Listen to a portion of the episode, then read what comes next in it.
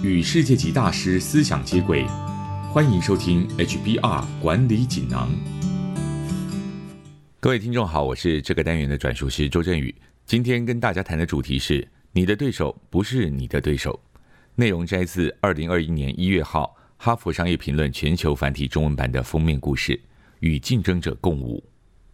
我们先来听一个故事。我们都知道。一九六九年，阿波罗登陆月球，是因为美国与苏联冷战相互竞争。但你可能不知道，太空探索其实是从合作开始的。当时的美国总统甘乃迪与苏联领袖赫鲁雪夫两人在一九六一年会面的时候，就提议联合进行登陆月球的任务。像这样既竞争又合作的策略，叫做竞合。这在商业运作上十分常见，像是苹果和三星。福特汽车和通用汽车，还有 Google 与雅虎这几组竞争对手都曾采用竞合策略。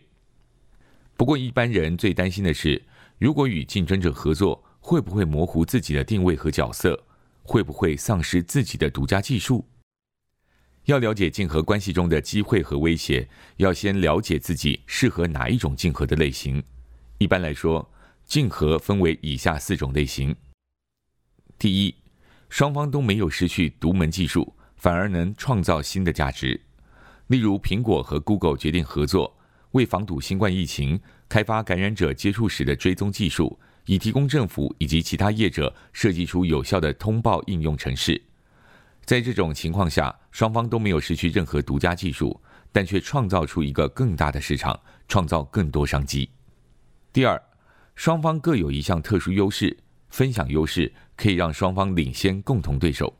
比方，福特汽车与通用汽车合作，双方同意分享变速箱技术，他们具备互补的能力。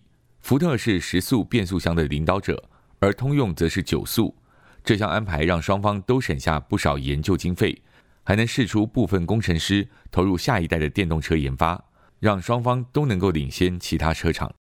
第三，一方拥有强大的竞争优势。分享只会提高这项优势。比方，电商龙头亚马逊，购物平台上的商家有许多是自家的竞争对手，但亚马逊还是愿意开放这个平台，让这些竞争商家接触自己的顾客，并使用自己的仓储。当然，一开始难免会流失一些业务及利润，但长远来看，亚马逊因聚集了大量而齐全的商品，把自己变成顾客上网购物时的首选。在顾客购物时，还可以同时搜集他们的使用偏好，并利用这些大数据，更准确地提供自家的产品。第四，一方分享他的特殊能力，以接触另一方的顾客群。就像三星把自己的新型超级 Retina 显示器出售给苹果，其实三星可以不要这样做，让 Galaxy 借以取得智慧型手机的优势。但三星除了是全世界最大的手机制造商之一，也是手机显示器最大的供应商之一。如果他不把显示器卖给苹果，苹果可以去找 LG，这会让三星的竞争对手 LG 变得更强。再说，三星有最好的荧幕，而苹果有最忠实的顾客群。如果合作，两家公司可以从三星的优越荧幕加上新一代 iPhone 的搭配中得到更大的附加价值。在竞合关系中，双方如果愿意合作，剩下的工作就是建构协议。合作伙伴如果也是竞争者，需要特别注意，双方必须确定合作的范围由谁主导，以及万一不合作了，该如何解除协议。例如，一座城市里的博物馆会联合宣传或开发联合套票，这些安排很容易协商，也能轻易解除。不过，若当某一方必须让出控制权，协议就要很谨慎，如同前面提到的，福特和通用的变速箱技术分享计划，制造时该怎么厘清控制权？在开始合作之前，就需要拟定条件清楚的合约，并在双方都同意的领域里建构协议。除此之外，还得注意成本和利益的分配。